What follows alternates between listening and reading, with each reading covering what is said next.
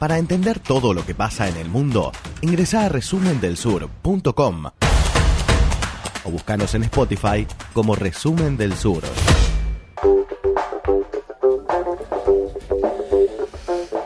Segunda entrega de este ciclo que ha comenzado la semana pasada Alejo Reclusa vinculada con China y la religión. Es, sí, es, estamos haciendo pequeños bloques para hacer uh, un acercamiento a la, un poco a la historia y un poco a la situación de, eh, de la religión o de la religiosidad en, en, China, en China actual sobre todo. Vamos a avanzar, sí, seguramente la semana que viene hacia la situación del catolicismo en China, sobre todo porque eh, se prevé que en algún momento, antes de eh, que se convierta en Papa Emérito, Francisco visite China. Es la gran, es una gran hay una gran expectativa puesta en esa visita. Nos estamos desde Resumen del Sur, nos estamos anticipando ante a, a esa situación y vamos a hacer sí, eh, alguna eh, alguna introducción al tema.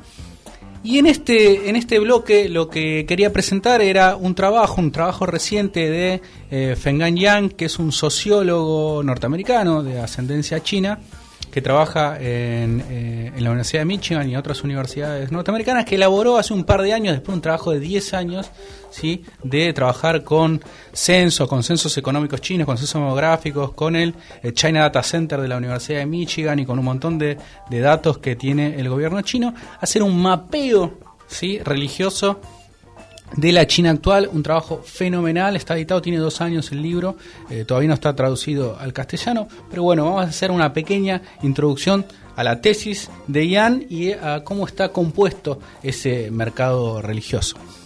¿Qué tenemos en China desde hace 50 años? Bueno, tenemos un partido que se declara a sí mismo ateo.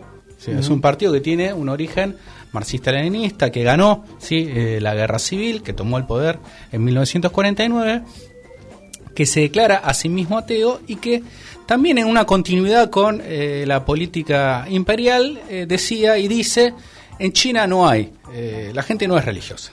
En China. En China no hay prácticas religiosas, la gente no es religiosa, la gente cree es en otras igual cosas. hablar en términos absolutos de China, ¿no? Por supuesto, por un país tan grande con tanta gente, Lo mismo se decía en la Rusia soviética, en la Unión Soviética. Lo mismo se decía en la Rusia soviética y hoy uno ve el poder del patriarca de Moscú y Tal dice, me parece que estaban un poquito equivocados. También lo mismo se decía, podemos hacer un- una analogía brutal eh, con las lenguas en, eh, en, en la España franquista. Decían, bueno, ya está, el catalán, el vasco ya están, ya desaparecieron, y no, digamos, en las casas y en las familias sobrevivía ¿sí? esa práctica de hablar eh, en, en las lenguas regionales, y bueno, también en las casas y en los pueblos y en las comunidades de China sobrevivieron ciertas prácticas religiosas que en los últimos años vuelven a emerger, vuelven a emerger con más fuerza, van creciendo y configuran un mapa que es bastante eh, rico en China. Bueno, decíamos, el Partido Comunista dice en China no hay religión. Las encuestas que circulan, por ejemplo, una encuesta reciente que publicó el Atlas de las Religiones de Le Monde Diplomatique, dice que el 50% de los chinos no creen nada. Eso es algo demasiado, es un número demasiado, eh, serían 650 millones de chinos. Uno dice, no creen en nada. En el partido. En algo, en algo deben creer y habría que buscar en qué, en qué creen eh, esas personas. Pero bueno, el otro 50% está, es un mapa muy variado. Un mapa muy variado con cosas que eh, a nosotros nos resultarían eh, muy extrañas desde, desde ci- ciertos cultos tradicionales que sobreviven en China hace cientos de años. La semana pasada nosotros hablábamos sobre los jesuitas en China y cómo eh, Mateo Ricci había entendido que había que respetar, por ejemplo, la tradición del culto a los antepasados. Bueno, el culto de los antepasados en muchas comunidades en China sobrevive aún hoy.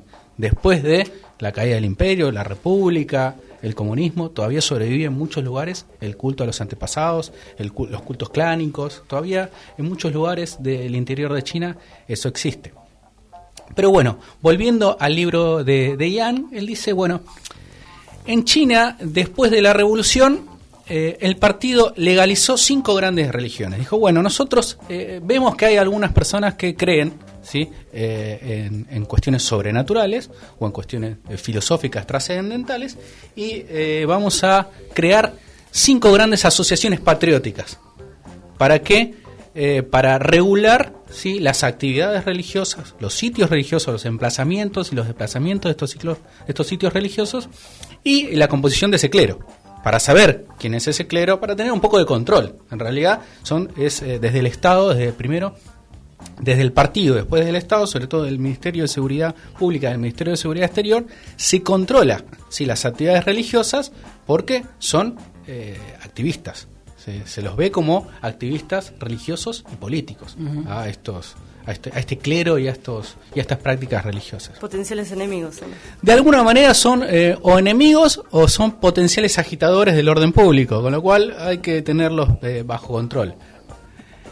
¿Cuáles son esas cinco grandes religiones que están eh, legalizadas? Lo que eh, Yan le llama el mercado rojo del mercado religioso chino. Ese mercado rojo, ese mercado permitido por el Estado son cinco grandes credos, el budismo, el taoísmo, el islam, el cristianismo protestante y el catolicismo. Esos cinco se han formado cinco asociaciones patrióticas nacionales que el Estado sí eh, regula y en la cual sí está el clero y las actividades religiosas permitidas. De esas cinco, solo una tiene origen en China, que es el taoísmo. Que a su vez otros estudios dicen, bueno, budismo, taoísmo, es difícil separarlos. ¿sí? La gente que quizá cree una cosa cree en la otra, cree en las dos cosas. Y esto también se podría llevar a muchas religiones, porque quizá eso se ve también mapeando la situación religiosa en Argentina. Eh, la persona que cree en la Virgen María también cree en Aguchito Gil y en San la Muerte y la gente en general. la fe no es tan, no es tan estructurada. En claro, la gente, la práctica religiosa no está tan encuadrada muchas veces. A veces sí y otras veces no está tan encuadrada. Pero bueno, también se le llama en China eh, la religión de los tres senderos, ¿sí? que sería budismo, taoísmo y confucianismo. Mucha gente sigue la religión de los tres senderos, de los tres caminos, para la salvación eh, individual y espiritual, que son una mezcla de estas tres de estas tres cosas. Pero bueno, el Estado lo tiene sí empaquetado, etiquetado y dividido sí en asociaciones. ¿Cómo es el, mapa religioso de eso? Bueno, ahora en un rato lo vamos a lo vamos a, tuitear. Eh, el Islam, ¿dónde está concentrado? En, en China. ¿Dónde puede estar concentrado el Islam? La práctica religiosa musulmana. ¿Dónde? Acá nosotros ya hablamos de los ugiris, que son eh, controlados por, por el Estado, en la provincia de Xinjiang, que está sí, limitando con Kazajstán, en el centro asiático, con sí, los países de la ex Unión Soviética, limitando los países de la ex Unión Soviética, que son sí, musulmanes. Bueno, ahí hay un movimiento separatista muy importante que tiene una, base religiosa étnica sí, islámica. Ahí se concentra sobre todo sí, eh, el Islam eh, en China. Después, eh, el otro gran credo es el budismo. El budismo está, digamos, por todo el interior de China. hay sobre todo sitios y templos budistas y actividades religiosas budistas por casi todo el interior de China y también por la costa y el cristianismo y el catolicismo sobre todo se emplazan ¿sí? en, las costas. Y esto tiene una relación con ¿sí? el siglo XIX, con la crisis del imperio chino en el siglo XIX y cómo Inglaterra y otros países occidentales entraron a China, ¿sí? le ganaron la guerra al emperador, entraron a China, entraron a comerciar eh, en China y con el comercio entró también ¿sí? el credo religioso. El cristianismo que eh, en China se, eh, se le dice cristianismo a la práctica protestante y catolicismo a la, a la, iglesia, a la iglesia romana. El cristianismo protestante está sobre todo concentrado en la zona de Shanghái y de Beijing, ¿sí? en esas zonas costeras, y en el norte, en el norte, en el límite con Corea del Norte y con Rusia. Ahí está concentrada la práctica ¿sí? Eh, cristiana protestante, sobre todo. Uno dice, ¿por qué en el norte? Bueno, en Corea el protestantismo es muy, eh, es muy, es un movimiento muy grande, ¿sí? el cristianismo protestante. En Corea tiene casi un 20% de la población es cristiana protestante, con lo cual, sí, ese, ese mismo movimiento también se extendió hacia esa parte eh, noreste de China. Ese es el mapa, digamos, eh, religioso de China actual con estas cinco grandes credos. Pero después hay un montón ¿sí? de, otros, de, otros credos que Yang lo llama, eh, lo, etiqueta dentro de la, teoría de los tres mercados. Como dije, bueno, hay un mercado rojo, que suena es el mercado de estas cinco religiones legales. Después hay un mercado gris, que son religiones semilegales, ¿sí? que son permitidos algunos sitios religiosos, ¿sí? Que son permitidas algunas prácticas religiosas, pero que el clero está siempre visto bajo sospecha, perseguido, ¿sí? censurado. Ese mercado gris está compuesto por, sobre todo por religiones cristianas protestantes no afiliadas a la Asociación Patriótica ¿sí? Cristiana y por el, lo que se conoce como el catolicismo de catacumbas. Esto tiene que ver con que eh, Pío XII, después de la Revolución eh, China, dijo que eh, llamó a los católicos chinos a no colaborar con el Estado y con el Partido Comunista. Esto hizo que, primero que el partido creara la Asociación Patriótica Católica China, ¿sí? para decir, bueno, nosotros tenemos nuestros obispos católicos que no dependen de Roma, hizo eso que se creara una conferencia episcopal clandestina en China. Hay obispos y sacerdotes ordenados, ¿sí? que no responden a la Asociación Patriótica China y que están ahí en la clandestinidad. ¿sí?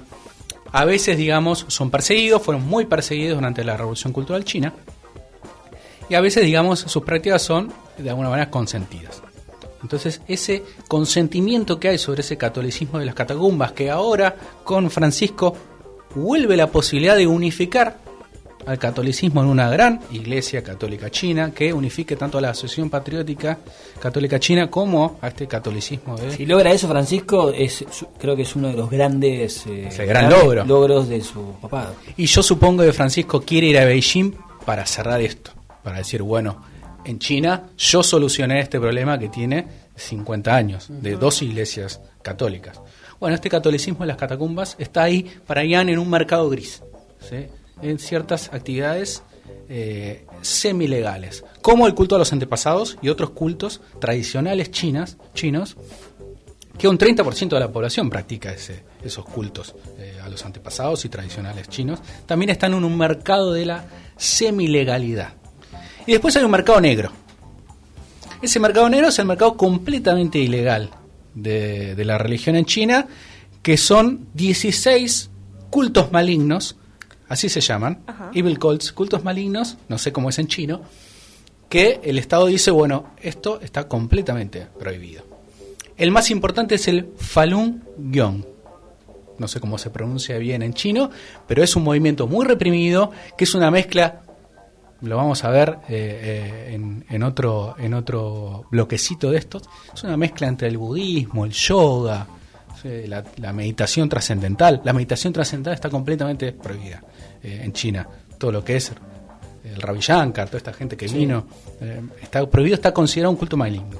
¿Por qué está considerado un culto maligno? En principio la meditación no es activismo político, es una actividad más bien individual.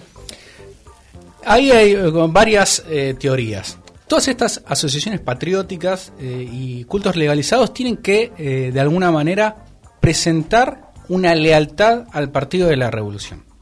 Sobre todo lo que se le pide es que a este clero sea leal a la revolución, a China, al Estado, al partido. Y estas actividades no tienen ese marco de lealtad. Y como decía, eh, muchas de estas actividades son vigiladas por el Ministerio de Seguridad Exterior. O sea, los dos ministerios de seguridad, el público, que es el interior, y el de seguridad exterior, vigilan a los credos en China y el de exterior lo vigila porque ve siempre eh, como la posibilidad de la injerencia extranjera a través de sí, la práctica religiosa. Entonces, esto, Me resuena eso. estos cultos son también considerados la puerta de entrada para cierta penetración extranjera también, entonces están puestos el ojo. Y eh, a propósito del, del Falun Gong, en Occidente hay un movimiento muy importante, muchas ONG que están pidiendo que el Partido Comunista Chino permita la práctica del Falun Gong en China, con lo cual refuerza más la vigilancia del partido sobre esa práctica, porque si de afuera están pidiendo que nosotros permitamos esto, algo raro debe haber. Esa es de alguna manera la eh, forma en que eh, se trata a esto, a esto. ¿A qué se te hace acordar? ¿Qué cosa? Este, esta, esta censura que dijiste, me hace acordar a algo. Me da cierto lugar que me interesa. Ah, bueno. bueno. este es el, digamos, esta es la situación ¿sí? Eh, religiosa eh, en China. volvemos a la tesis de, de Ian. tres, sí, tres mercados, uno rojo, uno, uno gris y uno negro. Hubo un momento de total censura y prohibición a la religión en China, que fue la Revolución Cultural Proletaria China, 1966-1976. En ese momento fueron cerrados todos los templos, cerrados todas las iglesias, cerradas todas las mezquitas, prohibido todos los, los las prácticas religiosas y los guardias rojos iban a cada templo y lo convertían en escuela. O sea, el movimiento era cada templo una escuela. Entonces cerraron todas las todas las iglesias, los templos, las Estoy a mezquitas. favor. No lograron no lograron eliminar la práctica religiosa. Libertad religiosa. Porque el problema es que cuando uno quiere por decreto hacer algunas cosas, y después tiene que ver esto, la, la tesis del mercado, yo no estoy tan de acuerdo, pero tiene algo, tiene algo de lógica, es en el sentido de hay una oferta de bienes religiosos, ¿sí? templos, ¿sí? bienes religiosos, porque hay una demanda de bienes religiosos. Hay gente que demanda bienes de salvación. Hay gente que se quiere salvar a través de la fe, la trascendencia, la filosofía, etcétera, y eso quizás es una constante en la historia humana.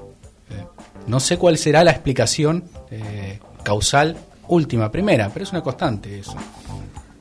Entonces por eso es que existen también este mercado de esta oferta de bienes religiosos. La revolución cultural quiso reemplazar todo eso por el marxismo-leninismo, que podríamos eh, considerar también ¿sí? una religión cívica. Lo es, sí. O lo fue. No lo logró, porque quizá no tiene, eh, no ofrece la salvación que mucha gente busca. Post-mortem no, salvo que termines como Lenin.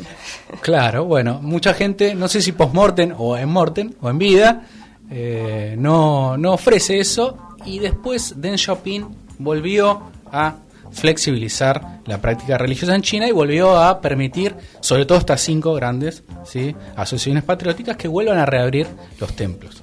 Y esa es la situación que tenemos ahora Muy interesante. y lo que se viene es, bueno, ¿qué, qué va a pasar con el eh, catolicismo con la presunta visita de Francisco? Que lo vamos a charlar la semana que viene. Muy bien, ahí está, muy interesante el mapeo religioso de China eh, y me gustó el semáforo, ¿no? El semáforo. mercado- Tenemos el rojo, el gris y el negro. Mercado, re- mercado rojo, mercado gris y mercado, y mercado negro. Y la semana que viene la, la seguimos. Alejo Reclusa, nuestro historiador, que nos hizo un pantallazo muy interesante de las religiones en China.